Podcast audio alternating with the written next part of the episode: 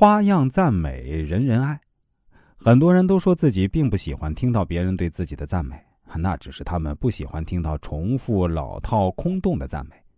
如果说话的时候你能让你的赞美真诚和巧妙一些，那么对方一定会听得上瘾。那么，美好的赞美到底具有哪些特点呢？下面我就来具体说说。第一，好的赞美一定要真诚，并且要发自内心。我听到很多人赞美别人的时候呢，都唯唯诺诺，声如蚊呐，这种态度不可取。如果你用这样的态度和语气来赞美别人，那您可不要去说。我们观察那些成功的销售人员，会发现他们的夸赞都大大方方，不做作。有时候啊，明知道对方是为了你口袋里的钱，你还是会不由自主的高兴。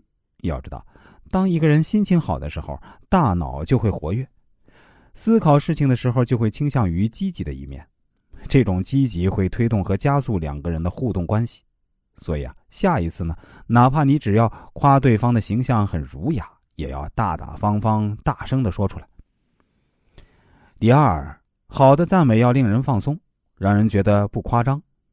大家有没有发现这样一个现象？我们夸赞了某个人之后。他和我们的关系非但没有变得亲近，反而还疏远了。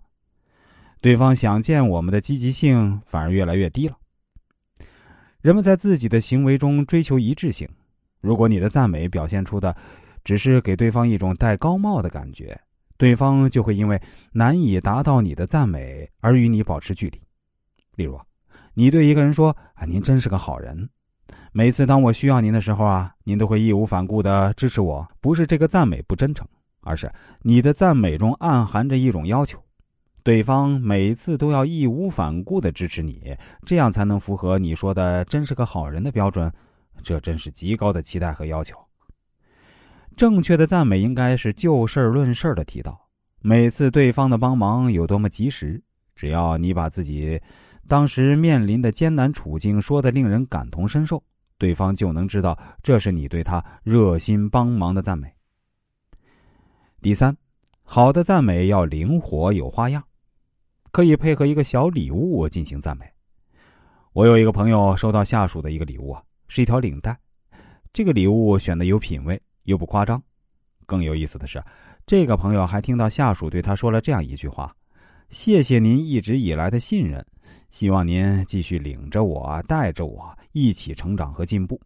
哪个领导会拒绝这样送来的领带呢？